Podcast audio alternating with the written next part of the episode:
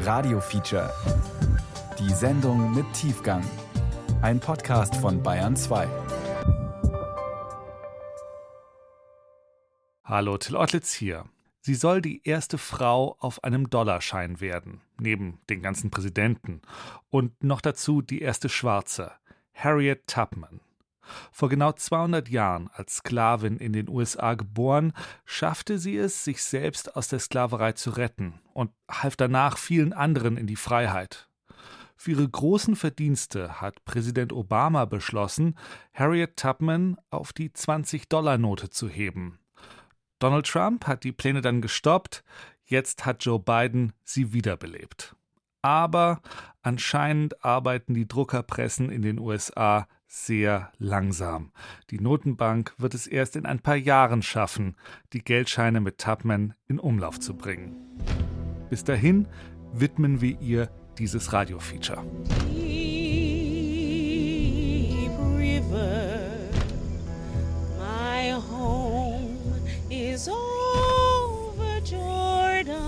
Wer in der Zukunft lesen will, muss in der Vergangenheit blättern. André Malraux.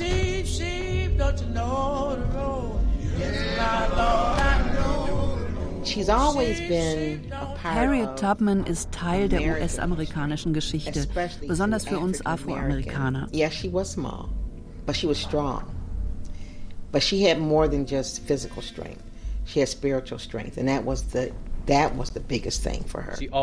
Sie wollte sich immer aus der Sklaverei befreien. Harriet gehörte zu jenen besonderen Menschen, deren Geist stärker war als alles andere.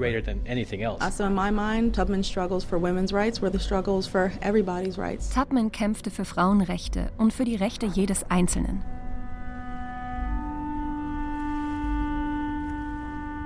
Schwarze Jeanne d'Arc auf den Spuren der Sklavenbefreierin Harriet Tubman. Feature von Michael Marek und Anja Steinbuch.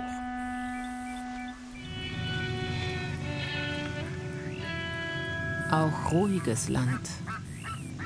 Auch fauliges Schwemmholz mit ein paar Reihern darüber. Ein Bachlauf mit Bisamratten. Ein Baumwollfeld. Auch ein Wald mit Landarbeitern und Liebespaaren. Eine Holzhütte vor einem mächtigen Herrschaftshaus kann zu einem Sklavenmarkt hinführen. Das Blut ist geronnen. Die Münder sind verstummt. In den Sümpfen liegen keine Toten mehr. Keine knallenden Peitschen sind mehr zu hören. Keine Schreie, nicht die Hetzjagd der Hunde. Nur unser Wagen, mit dem wir unterwegs sind durch eine idyllische Landschaft.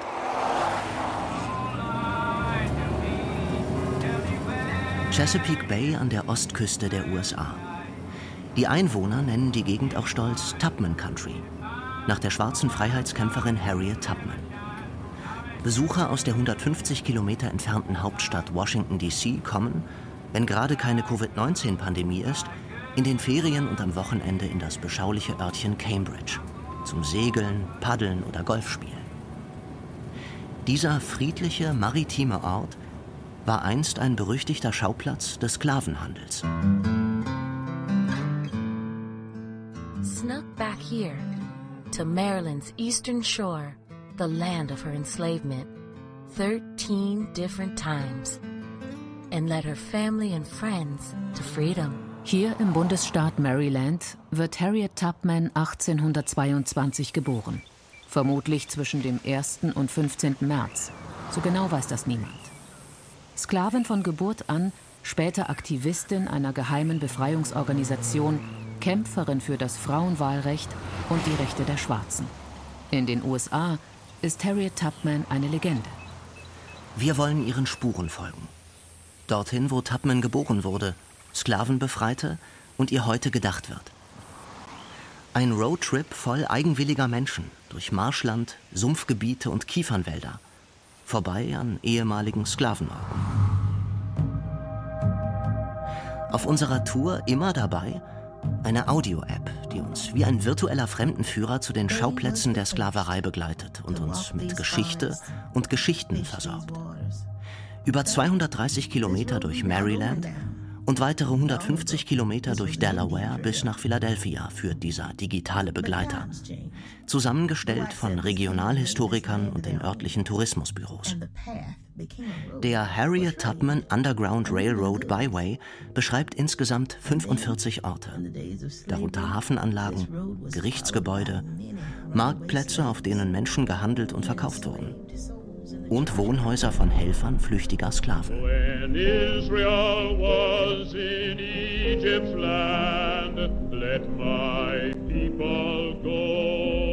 Harriet Tubman kommt als Araminta Ross auf einer kleinen Farm südlich von Cambridge zur Welt. Ihr Vater Ben Ross und ihre Mutter Harriet Green sind beide Sklaven. Araminta ist das fünfte Kind der Familie.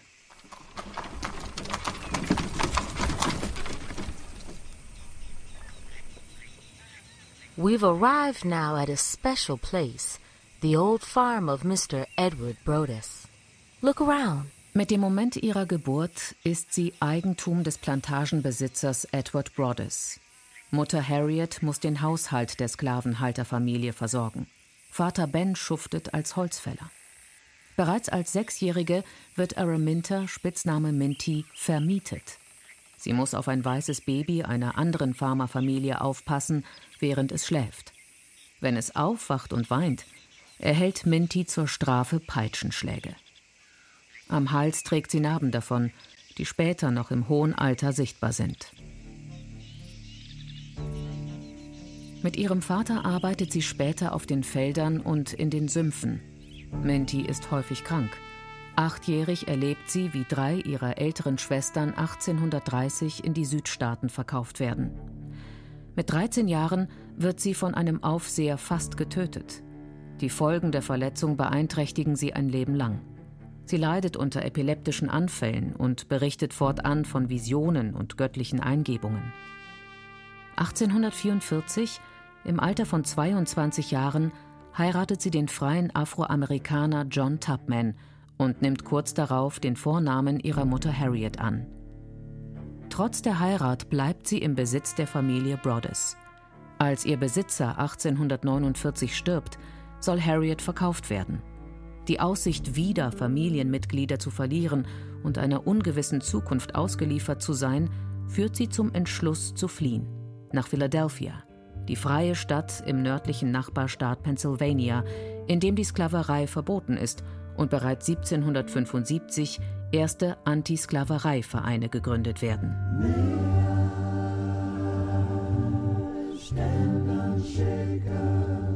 Ich hatte mir alles gut überlegt. Es gab nur eine von zwei Möglichkeiten für mich. Freiheit oder Tod. Wenn ich das eine nicht erreiche, würde ich das zweite akzeptieren. Niemand sollte mich lebendig gefangen nehmen. Ich würde für meine Freiheit kämpfen, solange ich kann. Und wenn meine Zeit gekommen ist, dann erst würde Gott zulassen, dass sie mich fangen. I knew that feeling once, child. You were born to be free, and I'm gonna help you get there. My name is Liberty. Viele Details um Tubmans Flucht sind bis heute im Dunkeln geblieben. Gesichert aber ist, Witwe Brodess setzt ein Kopfgeld von 300 US-Dollar für denjenigen aus, der Harriet zurückbringt. Vermutlich hat Tubman Helfer, die ihr auf der lebensgefährlichen Reise durch Sümpfe, weit verzweigte Kanäle und Wälder Unterschlupf gewähren. Aufzeichnungen davon gibt es nicht. Ihre Ortskenntnis, das Wissen über die Ausrichtung der Sterne, vor allem aber ihre Durchsetzungskraft und ihr unbedingter Wille helfen ihr auf der Flucht. Ernestine Wyatt, die Ur-Ur-Urgroßnichte von Harriet Tubman. Die Arbeit mit ihrem Vater und Einsätze auf anderen Plantagen in der Gegend machen sie mit den Wasserwegen vertraut. Das gibt ihr Sicherheit auf der Flucht.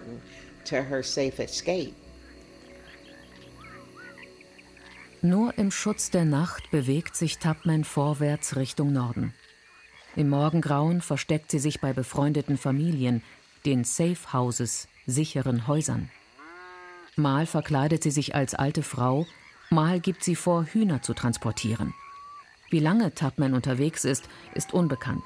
Aber irgendwann schafft sie es und erreicht die knapp 190 Kilometer entfernte Stadt Philadelphia. Endlich ist sie frei. Dort hält sie sich mit Gelegenheitsjobs über Wasser, arbeitet als Köchin, trifft Mitglieder der Anti-Slavery Society, die sie unterstützen. Hier schließt sie sich einem geheimen Netzwerk an, das geflüchteten Sklaven hilft.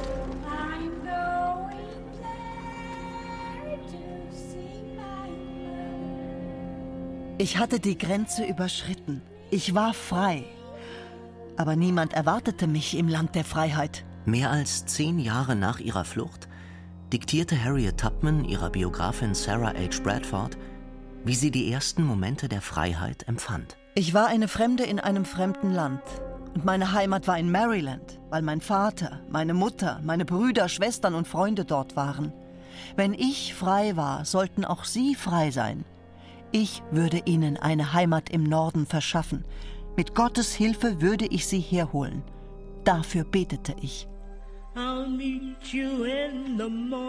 Ich werde dich am Morgen treffen.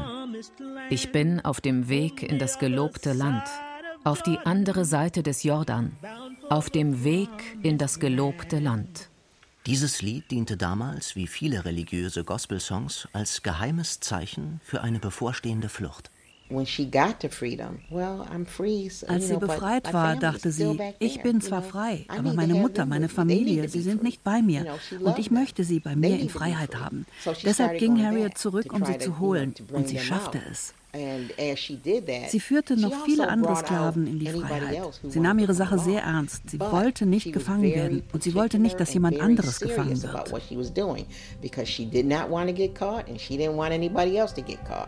Ich wuchs wie ein vernachlässigtes Tier auf, unfrei und unglücklich. Wenn ich einen Weißen sah, hatte ich Angst, verschleppt zu werden. Zwei meiner Schwestern wurden angekettet und weggebracht. Eine musste ihre zwei Kinder zurücklassen. Wir lebten ständig in Angst. Erst jetzt in Freiheit weiß ich, wie entsetzlich Sklaverei ist. Harriet Tubman nach ihrer Befreiung aus der Sklaverei. I grew up like a neglected weed. Die zierliche Analphabetin wurde eine der berühmtesten Mitstreiterinnen der Underground Railroad, einer geheimen Befreiungsorganisation, die versklavten oder von rassistischen Repressalien bedrohten Afroamerikanern zur Flucht aus den Südstaaten verhalf. Von Philadelphia aus kehrt Tubman unter Lebensgefahr mehrfach zurück nach Maryland befreit zwischen 1850 bis 1860 Freunde, Hilfesuchende und Familienangehörige, darunter mehrere Brüder sowie ihre Eltern. Weggefährten nennen sie bald Moses, weil sie wie ihr biblisches Vorbild den Weg in die Freiheit weist. Fluchthelfer nutzen den Namen als Geheimcode, damit nur Eingeweihte wissen, wo sich Harriet Tubman aufhält. Das Städtchen Auburn im Bundesstaat New York, nahe der kanadischen Grenze gelegen, wird ihre neue Heimat. Dort kauft sie 1859 ein Haus. Später errichtet sie auf dem Nachbargrundstück sogar ein Pflegeheim für Exklaven. Trotz Anfeindungen beherbergt sie immer wieder Geflüchtete, die weiter nach Kanada wollen. Dort ist seit 1793 der Handel mit Sklaven und seit 1834 die Sklaverei verboten. Anders im Staat New York, wo vor dem Gesetz geflohene Sklaven weiterhin als Besitz ihrer Sklavenhalter gelten und schwerste Strafen bei ihrer Festnahme riskieren. Harriet ließ sich dadurch nicht abschrecken, so Tubmans Ur-Ur-Ur-Großnichte Ernestine Wyatt. Sie konnte weder lesen noch schreiben, aber sie war brillant. Sie war eine ausgezeichnete Strategin. Sie hatte diesen sarkastischen Witz. Harriet konnte auch lustig sein und sie also führte jeden in die Freiheit, der mitkommen wollte. 1862, zu Beginn des US-amerikanischen Bürgerkriegs, schließt sich Tubman mit anderen Exklaven den Truppen der Union an, die für die Abschaffung der Sklaverei kämpfen. Sie pflegt als Krankenschwester verwundete Soldaten und kundschaftet Stellungen der konföderierten Feindarmee aus. Trotzdem verweigert man ihr nach Ende des Bürgerkriegs zunächst eine Anerkennung. Ernestine Wyatt. She's the first woman Harriet Tubman ist die erste Frau, die einen militärischen Angriff anführte. Sie kämpfte an der Seite des Nordstaaten-Generals Montgomery. Nach dem Ende des Bürgerkriegs hat man ihr trotz ihrer Verdienste eine Pension verweigert. Erst im hohen Alter, kurz vor ihrem Tod 1913, erhielt sie eine monatliche Rente.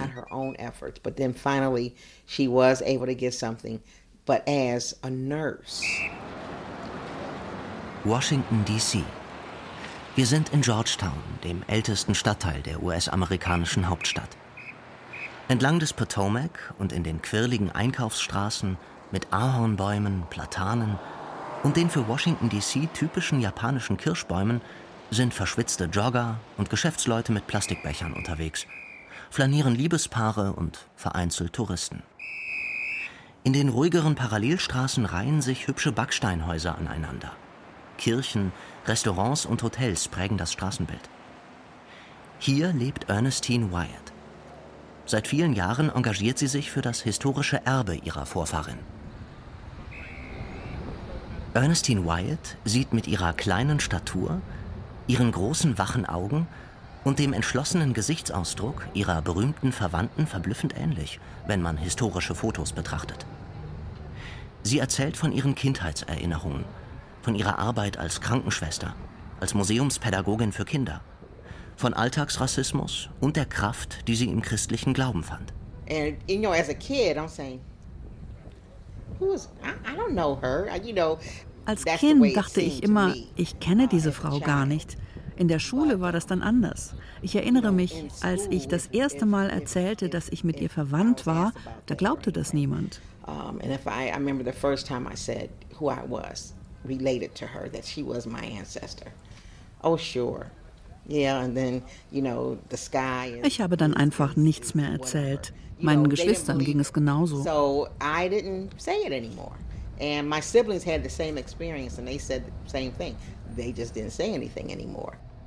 Sie habe als 16-jähriger Teenager begonnen, sich intensiv mit ihrer Familienbiografie zu beschäftigen, erzählt Ernestine Wyatt. Auf der Highschool demonstrierte sie für das Recht auf Unterrichtsstunden über afroamerikanische Geschichte. Harriet Tubman spielte dabei eine besondere Rolle. Sie hat so viel mehr erreicht als die Befreiung von Sklaven. Manchmal fragen mich Leute, warum sie? Es gab doch noch andere Menschen, die Sklaven halfen. Stimmt, aber Harriet hatte etwas ganz Besonderes. Sie war selbstlos. Sie hätte nach ihrer eigenen Flucht aufhören können, anderen zu helfen. Sie aber machte weiter. Ihre Familie war ihr sehr wichtig. But family was important to her. And here we are, deep in the past. The Civil War hasn't happened, and slavery is now. Wir sind unterwegs zu unserem nächsten Ziel. Cambridge. In der Nähe des kleinen 12.000 Seelenortes im Bundesstaat Maryland war Harriet Tubman aufgewachsen. Mit US-amerikanischem Pathos tönen aus unseren Handys historische Fakten und Zitate von Harriet Tubman und ihren Zeitgenossen. Von Washington DC aus geht es Richtung Osten. Nach nur einer Stunde öffnet sich die Landschaft zu einem riesigen Flussdelta. Die Chesapeake Bay ist die größte Flussmündung der USA. An der schmalsten Stelle der Bucht, die sich zum Atlantik öffnet, führt eine fast sieben Kilometer lange Brücke in schwindelerregender Höhe auf die Delmarva-Halbinsel. Sie besteht aus kleinen Fischerorten, Wäldern, Marschland und war einst der Anlegeplatz für die Sklavenschiffe aus Afrika. Heute ist die Region ein beliebtes Ausflugsziel mit Ferienhäusern, Bootsanlegern und historischen Raddampfern. Hier landete 1619 das erste Sklavenschiff an, mit Afrikanern, die im heutigen Angola gekidnappt wurden. Wir sind hier im Herzen der Chesapeake Bay, die an der Ostküste von Maryland liegt. Am Ortseingang von Cambridge wartet Tubman-Experte Brent Burkhardt auf uns. Wir stehen vor dem Wandgemälde, das im Juli 2017 zu Ehren der afroamerikanischen Gemeinschaft entstanden ist. In der Mitte des Bildes sehen wir Harriet Tubman. Neben ihr weitere Persönlichkeiten der afrikanisch-amerikanischen Geschichte aus unserer Gegend. Uh, Die Kleinstadt mit Hafen war einst ein wichtiger Handelsplatz für Sklaven und bekannt für seine Austernbänke. Historisch belegt ist, dass Harriet Tubmans Großmutter mütterlicherseits, sie hieß Modesty, mit einem Sklavenschiff hier in den Vereinigten Staaten ankam. Es heißt, dass sie zum Stamm der Ashanti gehört habe, einem Volk aus dem Gebiet des heutigen Ghana. Brent Burkhardt erklärt die Sonderstellung von Maryland als Border State. Maryland ist während des Sezessionskrieges ein sogenannter Grenzstaat. Der nördliche Teil hat sich auf die Seite der Union geschlagen. Der südliche Teil an der Chesapeake Bay paktiert mit den Konföderierten. Das führt dazu, dass damals in Maryland Sklaven und freie Schwarze nebeneinander leben. Zu den Border States zählen auch Delaware, Kentucky, Missouri und West Virginia. Lange nach dem Ende des Bürgerkriegs und der Sklaverei entwickelt sich im 20. Jahrhundert hier in Cambridge eine aktive schwarze Bürgerrechtsbewegung. In den 1960er Jahren gibt es einen Aufstand in der von Schwarzen bewohnten Pine Street. Auch daran erinnern zwei überdimensionale, bunte und bis zu 50 Quadratmeter große Wandbilder von Michael Rossetto, der in Cambridge lebt und arbeitet. Der Autodidakt hat sich auf XXL-Formate spezialisiert. Mit seinen Arbeiten im öffentlichen Raum hat er für viel Aufregung gesorgt, aber auch große Zustimmung erhalten. Das erste Wandbild mit Harriet Tubman stammt von 2017. Das zweite zeigt sie am Fluss. Tubman scheint aus dem Bild über eine Mauer zu steigen und streckt den Betrachtenden die rechte geöffnete Hand entgegen. Ein Foto von einem Mädchen, das der überlebensgroß gemalten Harriet Tubman symbolisch die Hand reicht, ging 2019 um die Welt, erinnert sich der Künstler. Anfangs war die Hand noch gar nicht fertig gemalt, nur skizziert.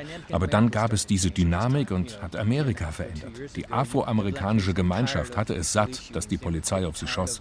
Da war diese aufgestaute Wut, ertragen zu müssen, wie sie behandelt wurden. Und mit einem Mal ging es nicht nur um das Gemälde, sondern auch um das Mädchen, das Tubman berührte.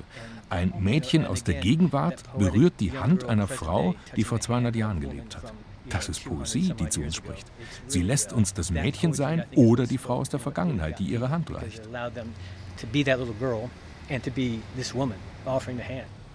Michael Rossetto wird von Museen, Universitäten und Stadtverwaltungen im ganzen Land beauftragt.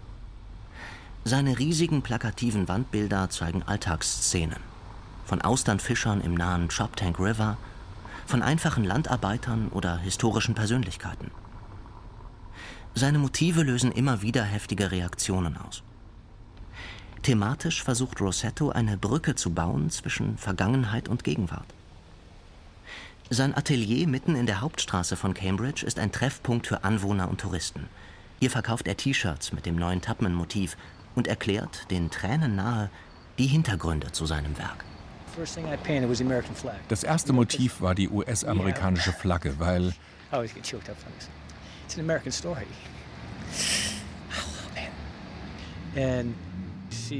Harriet überwindet die zeitliche Dimension, weil sie uns als Betrachtende ihre Hand in die Gegenwart reicht. Also Tubman ist bei mir vier Meter groß. Ihre Hand hat einen Durchmesser von fast einem Meter.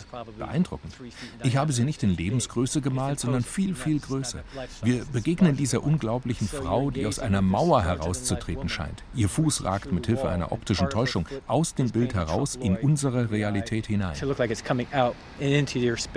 Es gibt nur wenige Fotos von Harriet Tubman. Immer blickt sie sehr ernst in die Kamera. So auch auf dem bekannten Schwarz-Weiß-Bild von 1895, das die damals 73-Jährige zeigt. Rossetto dagegen hat die Sklavenbefreierin im Alter von 30 Jahren gemalt.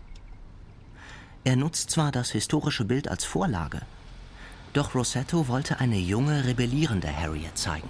Sie wollte sich immer aus der Sklaverei befreien. Harriet gehörte zu jenen besonderen Menschen, deren Geist stärker war als alles andere.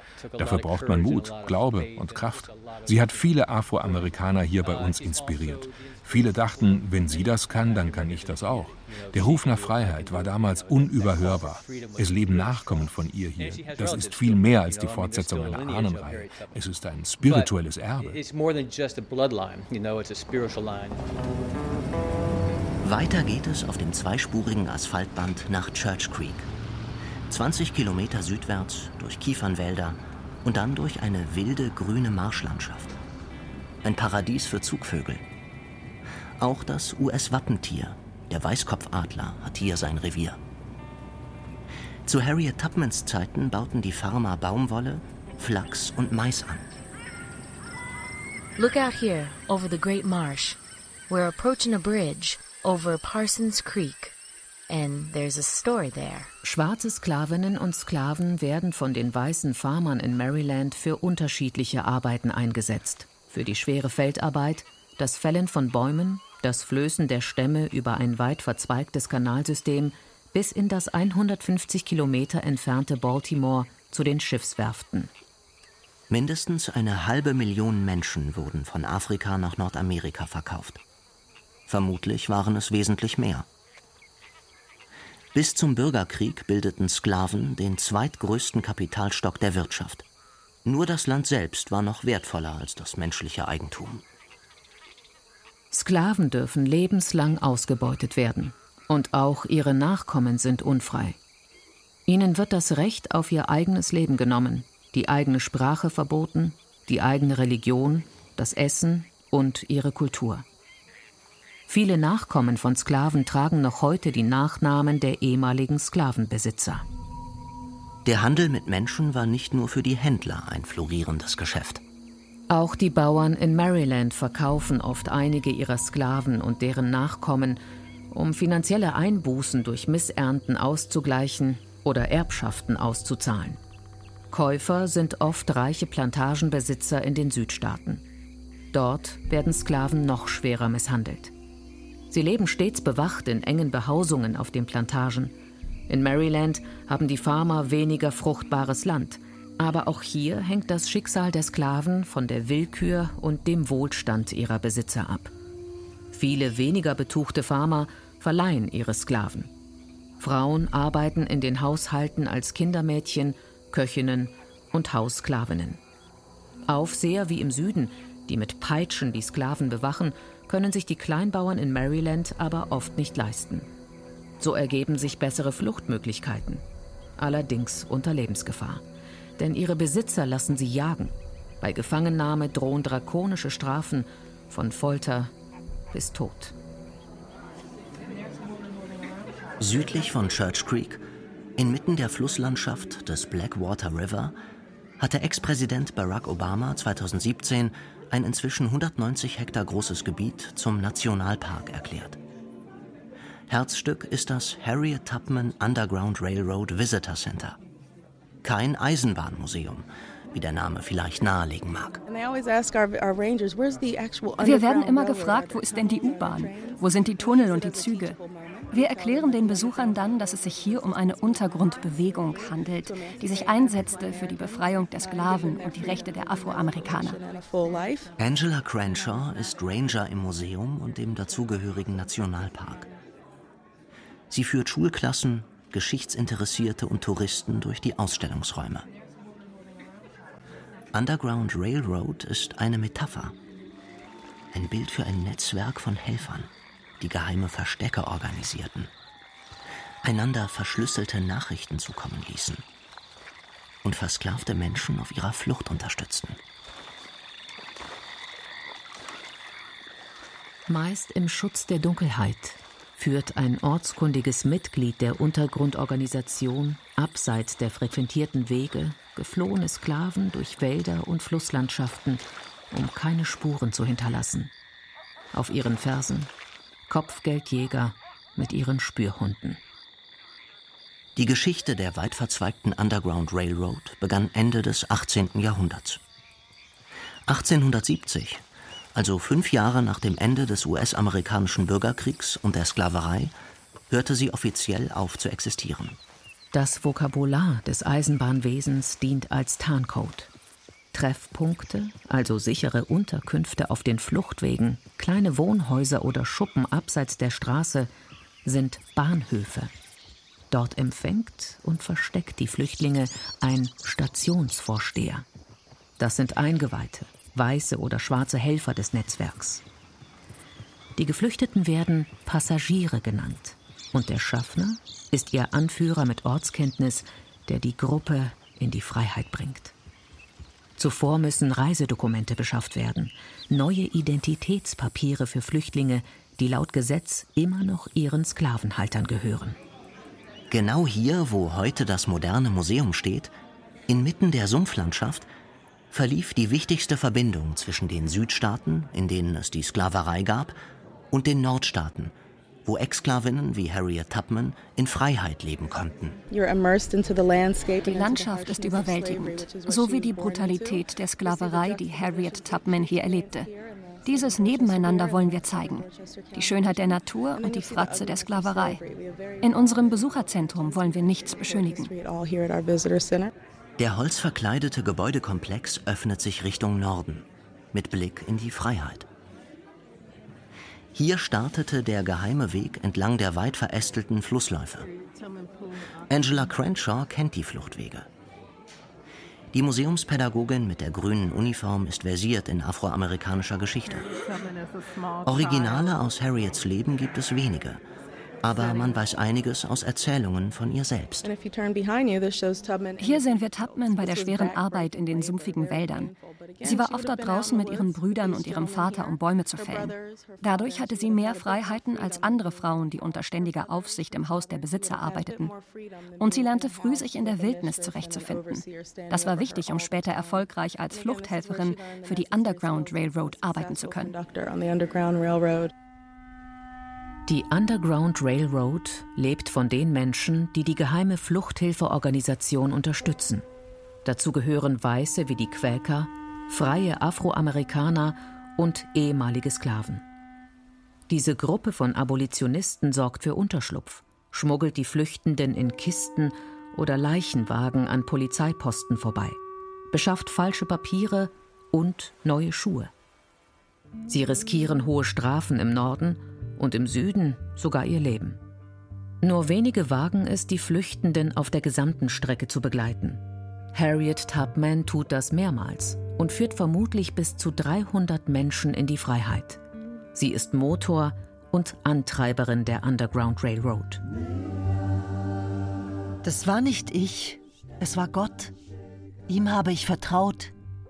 Ich sagte ihm, ich kenne den Weg nicht und weiß nicht, was wir tun müssen aber ich vertraue darauf, dass du mich führst. Und das hat er immer getan.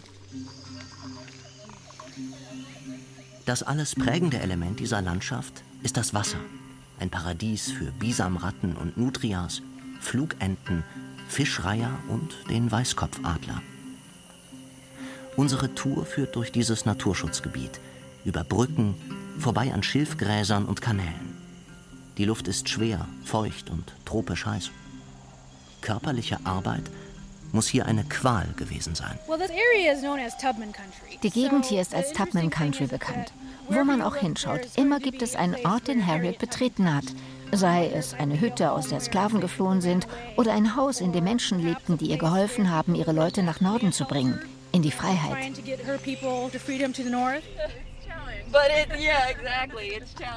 20 Autominuten vom Harriet Tubman Underground Railroad Visitor Center entfernt liegt Peters Neck, ein Waldgebiet inmitten des Blackwater Naturschutzgebietes. Es gibt keine Häuser, dafür morastige, unwegsame Pfade, kleine Kanäle und viel Schilfrohr. Hier haben wir uns mit der Archäologin Julie Schablitzky verabredet. Als ich das erste Mal hierher kam, schaute ich mich um. Es inspirierte und frustrierte mich zugleich.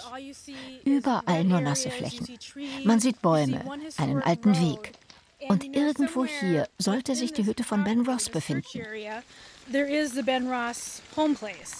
Ben Ross, seine Frau Harriet und ihre Kinder gehörten als Sklaven einem Plantagenbesitzer. Seit Jahrzehnten wurde der verschollene Ort gesucht, das Wohnhaus, in dem Harriet einst aufgewachsen war. Über 700 Ausgrabungslöcher hatte das zehnköpfige Team um Julie Schablitzky ausgehoben, ohne auch nur einen einzigen Fund oder den genauen Ort gefunden zu haben. Das Gebiet ist oft überschwemmt, manchmal unzugänglich. Überall Schlamm. Sie hätten mit leeren Händen dagestanden, erinnert sich die Archäologin. In ihrer Verzweiflung begann sie, einen kleinen Weg mit einem Metalldetektor abzulaufen. Das brachte sie auf die richtige Spur. Schließlich kamen Anfang 2021 die Überreste längst vergangener Zeiten ans Tageslicht. Zerbrochene Teetassen, Überreste von Tellern, Tierknochen, ein Pfeifenstiel, Tabaksdosen, verrostete Nägel, Backsteine, Knöpfe, der Schubladengriff einer Kommode, Keramikstücke, Gegenstände, die datiert werden konnten und, wie sich noch herausstellen sollte, zum Haushalt der Familie von Harriet Tubman gehörten. Wir haben gegraben und plötzlich kam eine Münze zum Vorschein. Wir kratzten den Schlamm ab. Es war eine Freiheitsmünze mit der Jahreszahl 1808. Ich war verblüfft, denn 1808 ist das Jahr, in dem Harriet Tubmans Eltern heirateten und ihre Familie gründeten. Mit dieser Münze in der Hand war uns klar, wir müssen weitermachen, wir sind ganz nah dran. Und je mehr wir gruben, desto zuversichtlicher wurden wir. Es kann keine andere Stelle geben. Hier hat Ben Ross gelebt. Die ungefähre Lage des Wohnhauses war bekannt, nicht aber der genaue Ort. Schablitzky war sich sicher, nun den entscheidenden Hinweis gefunden zu haben. Hier hatte Harriet Tubman mit ihren Eltern und mehreren Geschwistern bis in ihre Teenagerjahre gelebt, bevor sie aus der Versklavung floh. Auch andere Experten haben das mittlerweile bestätigt. 2020 hatte der US Fish and Wildlife Service ein 2600 Hektar großes Gebiet gekauft, um Schutzgebiete zu ersetzen, die andernorts durch den Anstieg des Wasserspiegels verloren gingen.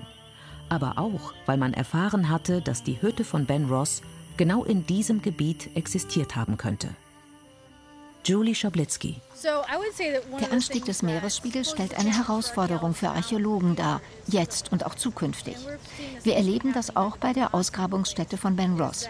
Jedes Mal, wenn wir wieder anfangen zu arbeiten, ist der Wasserspiegel schon wieder angestiegen.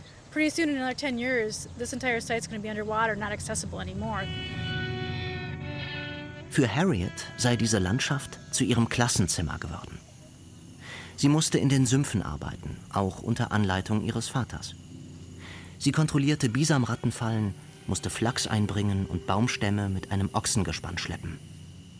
Die Arbeit, die Sklaven wie die Tubman-Familie insgesamt leisteten, war enorm, erklärt Archäologin Schablitzky. Der Reichtum unseres Landes wurde auf dem Rücken versklavter Menschen errichtet. Im Osten der Vereinigten Staaten waren es Afrikaner, Afroamerikaner.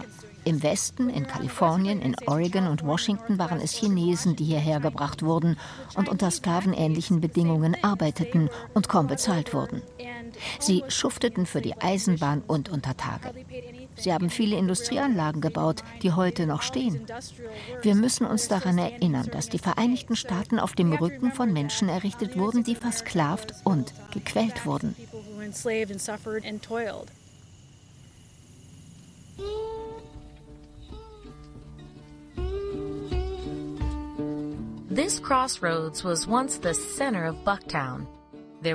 Auf halbem Wege zwischen Cambridge und Church Creek liegt Bucktown. Das Dorf besteht aus einer Farm, ein paar Häusern und dem Bucktown General Store, direkt an der einzigen Straßenkreuzung des Ortes gelegen. Susan Meredith und ihr Mann haben das kleine Holzhaus in Eigenregie restauriert. Efeu hatte es überwuchert. Jetzt erstrahlt es von außen in frischem Gelb. Die Inneneinrichtung ist original aus dem 19. Jahrhundert. Auf einem Herd steht eine alte Teekanne. Eine Patina des Verfalls liegt über den Gegenständen. Dies war der Schauplatz eines Wendepunkts im Leben von Harriet Tubman, erklärt Susan Meredith. Ein Sklavenjunge ist gerade dabei, sich aus dem Laden zu schleichen. Und während er sich durch die Tür bewegt, sieht der Aufseher Thomas Barnett einen Schatten, schnappt sich ein Zwei-Pfund-Gewicht und wirft es in Richtung Ausgang. Er trifft die 13-jährige Harriet Tubman an der Stirn. Später sagte sie, der Schal, den sie um ihre Haare gebunden hatte, rettete ihr das Leben. Wie durch ein Wunder überlebt Tubman die schwere Verletzung wird aber Zeit ihres Lebens geplagt von Schmerzen, Schlafanfällen und Halluzinationen. Wenn sie das Bewusstsein verliert, glaubt Tubman in die Zukunft blicken zu können. Das haben Zeitgenossen überliefert. Wenn sie erwacht, führt sie eine begonnene Unterhaltung an der Stelle fort, an der sie weggedämmert ist. Während wir mit Susan Meredith über den restaurierten Krämerladen mit dem hölzernen Tresen sprechen, treten zwei ältere Männer ein. William Jarman und Herschel Johnson kommen regelmäßig hierher. Zwei afroamerikanische Lokalhistoriker. Wir kommen miteinander ins Gespräch. Erschütternd sei für ihn bis heute, wenn es um das Thema Sklaverei und Sklavenbefreiung geht, regieren Unwissenheit und Schweigen, besonders in den Schulen von Maryland, also ausgerechnet dort, wo Harriet Tubman einst lebte empört sich William Jarman. Ich spreche hier von den 1930er und 1940er Jahren. Die Historikerin Eleanor Townsend zum Beispiel war so begeistert von Harriet Tubman, sie konnte nicht verstehen, warum die Leute hier aus der Gegend kaum etwas über sie wussten. Der Bucktown Store zum Beispiel, hier wo wir gerade stehen, war für uns lediglich ein ganz normaler Krämerladen. Er hatte für uns lange Zeit überhaupt keine historische Bedeutung. Ich habe erst aus Büchern erfahren, dass Harriet hier am Kopf verletzt wurde. Ohne diesen Hinweis wäre ich niemals auf den Gedanken gekommen, diese Tür in die Vergangenheit aufzustoßen und zu sagen, hier ist es also passiert. Das ist alles sogar für uns neu.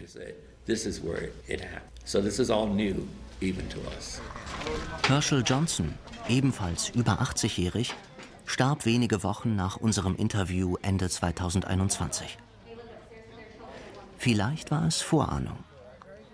Herschel hatte kurz zuvor seinen Enkel damit betraut, die Ahnenforschung weiterzuführen.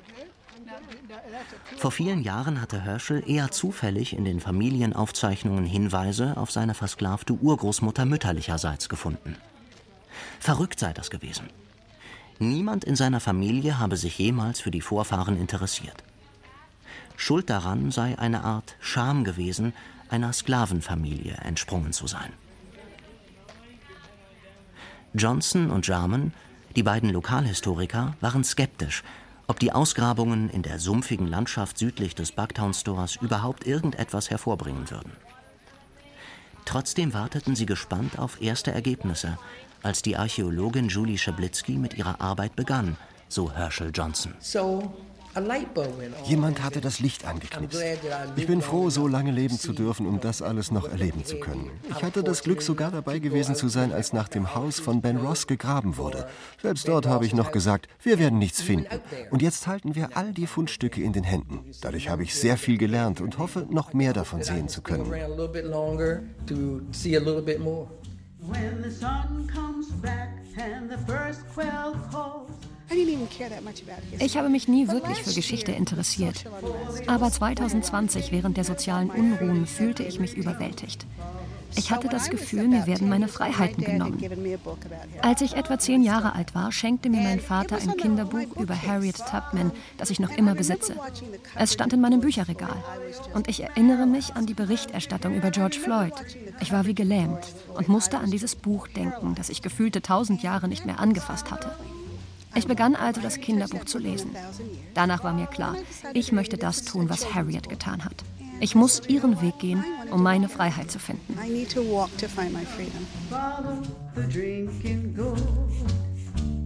The river bank makes a mighty good road. Dead trees will show you the way. Linda Harris ist erfolgreiche Immobilienmaklerin. Gute Schulausbildung, US-amerikanischer Mittelstand Jazzsängerin.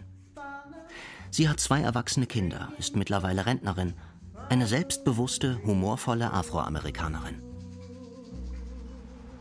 Wir treffen Linda Harris in Cambridge. Sie hatte noch nie etwas über das kleine Örtchen gehört, erzählt sie uns. Aber nach der Lektüre des Kinderbuchs musste sie 200 Jahre später dorthin, wo Harriet einst lebte, auf den Fluchtweg, den Harriet gegangen war. Knapp 190 Kilometer nur zu Fuß. Trotz Covid-19-Pandemie bietet sie nun Walking-Tours an, die jede Frau und jeder Mann bei ihr buchen kann. Wir wandern mit Harriet. Zu Fuß auf Tubmans Spuren entlang der Underground Railroad. Zusammen mit Historikern habe sie alte Karten studiert, um herauszufinden, wo Harriet unterwegs war, erzählt Linda Harris. Sie wusste, dass Harriet bewohnte Orte, Straßen und Brücken meiden musste, weil dort Sklavenfänger warteten. Schließlich habe sie eine Route zusammengestellt, die Harriet auf ihrer eigenen Flucht benutzte und auch später, als sie andere versklavte Menschen befreite. Ich bin eine afroamerikanische Frau, beruflich erfolgreich, gut ausgebildet. Ich habe es satt, schlecht behandelt zu werden. Wenn ich George Floyd sehe oder Breonna Taylor, dann sehe ich mich, verstehen Sie? Ich musste einfach etwas auf meine Weise unternehmen.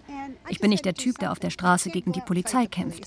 Ich kann niemanden niederschießen, aber ich kann etwas mit den Harriet Tubman-Wanderungen bewirken. Ich kann das Bewusstsein für die Größe der Afroamerikaner wecken.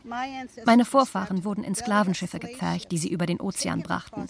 Sie wurden an Menschen in fremden Gegenden und Ländern verkauft, deren Sprache sie nicht kannten. Sie wurden gefoltert und gedemütigt. Aber ich bin das Produkt derer, die überlebt haben. Deshalb habe ich die Verantwortung zu kämpfen, bis wir unsere Freiheit gefunden haben. Das ist meine Mission. Das war Harriets Mission. Ich versuche, so viele Menschen wie möglich mit meinen Wanderungen zu erreichen. Ja, das Ganze ist für mich zu einer Pilgerreise geworden. Eine Pilgerreise, die auch heute noch bedrohliche Momente haben kann. Einmal machten wir Pause entlang einer Straße. Plötzlich kommt ein Polizist vorbei, steigt aus seinem Wagen und geht auf uns zu mit seiner Hand an der Dienstwaffe. Ich frage ihn, Officer, gibt es ein Problem? Darauf er, hier können Sie sich nicht ausruhen. Warum haben Sie die Hand an Ihrer Waffe, will ich von ihm wissen. Was haben Sie vor? Wollen Sie uns erschießen, während wir hier Pause machen? Er, Sie dürfen hier nicht bleiben. Aber wir rasten hier nur, entgegne ich ihm. Er bleibt stur. Ziehen Sie weiter. Ich dachte, das ist alles total unnötig. Wissen Sie, eigentlich bin ich kämpferisch, wenn meine Bürgerrechte verletzt werden. Aber in dieser Situation war es besser nachzugeben. Ich fand das Verhalten des Polizisten völlig unangebracht. Wir verlassen Cambridge und steuern wieder gen Westen in Richtung US-Hauptstadt. Die karge tropische Schwemmlandschaft mit Mangrovenwäldern steht im krassen Gegensatz zu den neoklassizistischen schneeweißen Prunkbauten von Washington, D.C. Hier, im Zentrum der politischen Macht der USA, wird Harriet Tubman mit dem Wechsel im Weißen Haus eine späte Ehre zuteil. Als erste Afroamerikanerin soll ihr Porträt auf eine neue 20-Dollar-Note. 2016 ist es die Obama-Administration, die das markante Gesicht von Harriet Tubman auf die Vorderseite einer US-Banknote bringen will. Zusammen mit dem umstrittenen einstigen Sklavenhalter, Indianerhasser und siebenten US-Präsidenten Andrew Jackson, der seit 1928 die Vorderseite der 20-Dollar-Note ziert. Der Gedanke elektrisierte die afroamerikanische Gemeinschaft in den Vereinigten Staaten. Doch die Nachfolgeregierung ließ die millionenfach per Online-Voting bejahte Initiative wieder stoppen.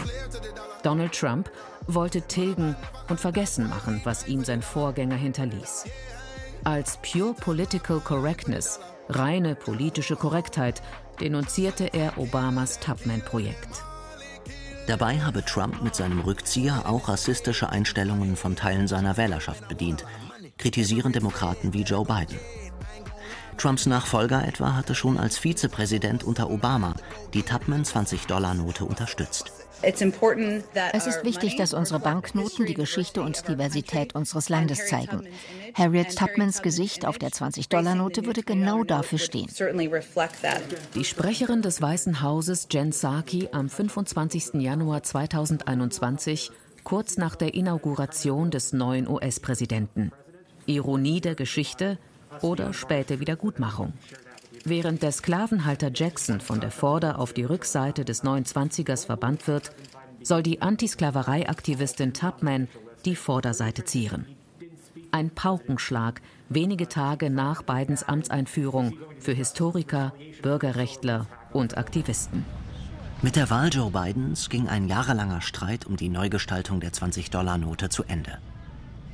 Ernestine Wyatt hatte die Hoffnung auf eine späte Ehrung ihrer berühmten Großtante nie aufgegeben, trotz vieler Rückschläge. Dass der neue Präsident das Thema nun so schnell auf die Agenda setzen würde, das hätte die Tubman-Nachfahrin nicht gedacht, die wir während der Covid-19-Pandemie nur per Videochat erreichen konnten. When President Biden was elected, Präsident Biden war gerade gewählt worden, als ich ihm einen Brief schrieb. Ich wollte ihm gratulieren und das Thema 20-Dollar-Note ansprechen. Doch noch bevor das Schreiben fertig war, kam die gute Nachricht. Jetzt sind wir auf der Zielgeraden. Es ist großartig, dass Biden das Vorhaben so schnell auf die Tagesordnung gesetzt hat. Das macht mich glücklich. Ich hoffe, dass der 20er 2022 fertig sein wird, denn das wäre Harriets 200. Geburtstag. Bisher sind auf US-Banknoten vor allem Gesichter weißer alter Präsidenten oder Unterzeichner der Unabhängigkeitserklärung zu sehen. Die stehen zwar für den Aufbau und die Wirtschaftskraft der USA, aber eben auch für die Befürwortung der Sklaverei. George Washington, Thomas Jefferson, James Monroe, Andrew Jackson, Ulysses S. Grant. Zwölf von 18 US-Präsidenten zwischen 1789 und 1877 waren Sklavenhalter. Die afroamerikanische Gemeinschaft ist gespalten, wenn es um den neuen Tubman 20er geht. Es sei zynisch, eine Sklavenbefreierin auf einem Zahlungsmittel zu zeigen, mit dem einst Sklaven ver- und gekauft wurden. Linda Harris kann das nicht verstehen.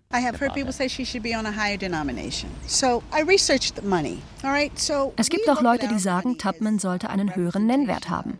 Ich habe recherchiert. Wir betrachten unser Geld als Repräsentation von Wohlstand und suchen nach Symbolen, die uns ein gutes Gefühl geben. Deshalb bin ich für die 20-Dollar-Note mit Harriet. Das Geld zirkuliert in der ganzen Welt und die Leute werden erfahren, dass Harriet eine Frau war, die dieses Land groß gemacht hat. Wenn zum Beispiel ein kleines Kind über Harriet Tubman Bescheid weiß und sie auf einer 20-Dollar-Note sieht, was glauben Sie, wie sich das auf seine Psyche und sein Selbstbewusstsein auswirkt? Bestimmt ganz enorm.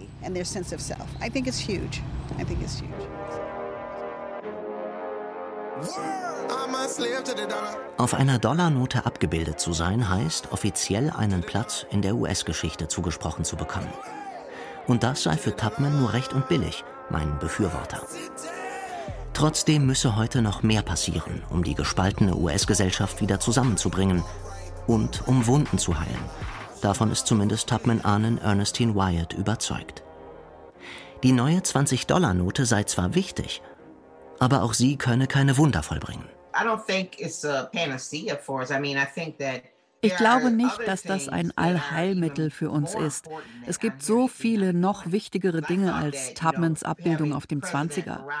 Früher dachte ich, wir bräuchten nur so jemanden wie Präsident Obama. Das wäre doch das Signal für die afroamerikanische Gemeinschaft. So that lets you know that okay, there are so many other things that have to happen. Aber das hat nicht gereicht. Daraus habe ich gelernt, dass noch vieles passieren muss, damit Wunden heilen können. Denken Sie nur an die ungleiche Behandlung von Afroamerikanerinnen und Afroamerikanern in unserem Gesundheitssystem. Wir brauchen einfach Gerechtigkeit.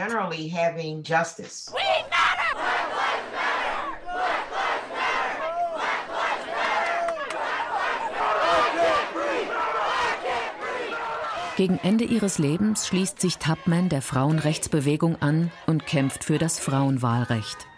Dessen Einführung im Jahr 1920 erlebt sie nicht mehr. Harriet Tubman stirbt 1913 im Alter von 91 Jahren als freie Bürgerin der USA. Ur-Ur-Ur-Großnichte Ernestine Wyatt lebt in Washington, D.C. und kümmert sich um das Vermächtnis ihrer berühmten Ahnen. Mit Harriet Tubman auf dem 29er haben die USA ihrer Meinung nach eine echte Chance, ein bisher vernachlässigtes Geschichtskapitel aufzuarbeiten. Tubmans Kampf für Freiheit ist in den USA inzwischen nicht nur Schulstoff. Er wurde auch auf die Theater- und Opernbühne gebracht. 2019 kam das Hollywood-Epos Harriet weltweit in die Kinos. Der Titelsong Stand Up wird inzwischen bei Black Lives Matter Veranstaltungen gespielt.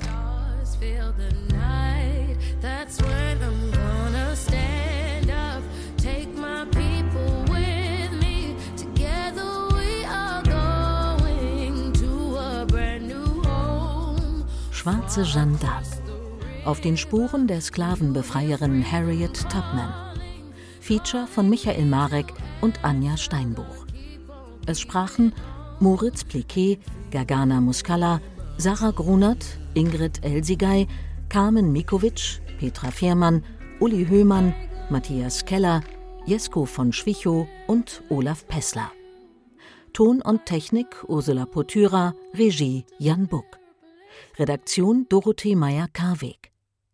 Eine Koproduktion des Hessischen Rundfunks mit dem Westdeutschen und dem Norddeutschen Rundfunk 2022. Das war das Radiofeature zum 200. Geburtstag von Harriet Tubman. Mehr über die Geschichte der schwarzen Freiheitsbewegung in den USA gibt es in unserem Bayern 2 Podcast 50 States. In Folge 19 erzählt Host Dirk Rohrbach, wie Native Americans an der Underground Railroad beteiligt waren. Und in Folge 13 ist er auf den Spuren der Bürgerrechtsbewegung in Alabama unterwegs. Sie finden alle Folgen unter bayern2.de 50 States. Den Link haben wir Ihnen auch in die Show Notes zu diesem Podcast gepackt. Bis nächste Woche. Ihr Till Ottlitz.